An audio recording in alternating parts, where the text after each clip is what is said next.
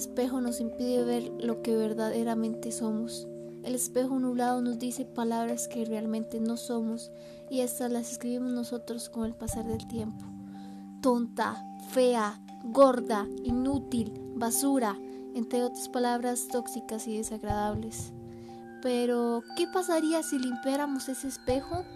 Empezaríamos a ver nuestro verdadero valor, lo que realmente somos y lo mucho que podemos lograr si borramos esas palabras tóxicas que nos decimos a nosotros mismos, o incluso esas palabras que otras personas nos han dicho y que creemos que somos. Pero, ¿qué somos realmente? Somos luz y debemos brillar. Convirtamos esa neblina en efecto Tyndall.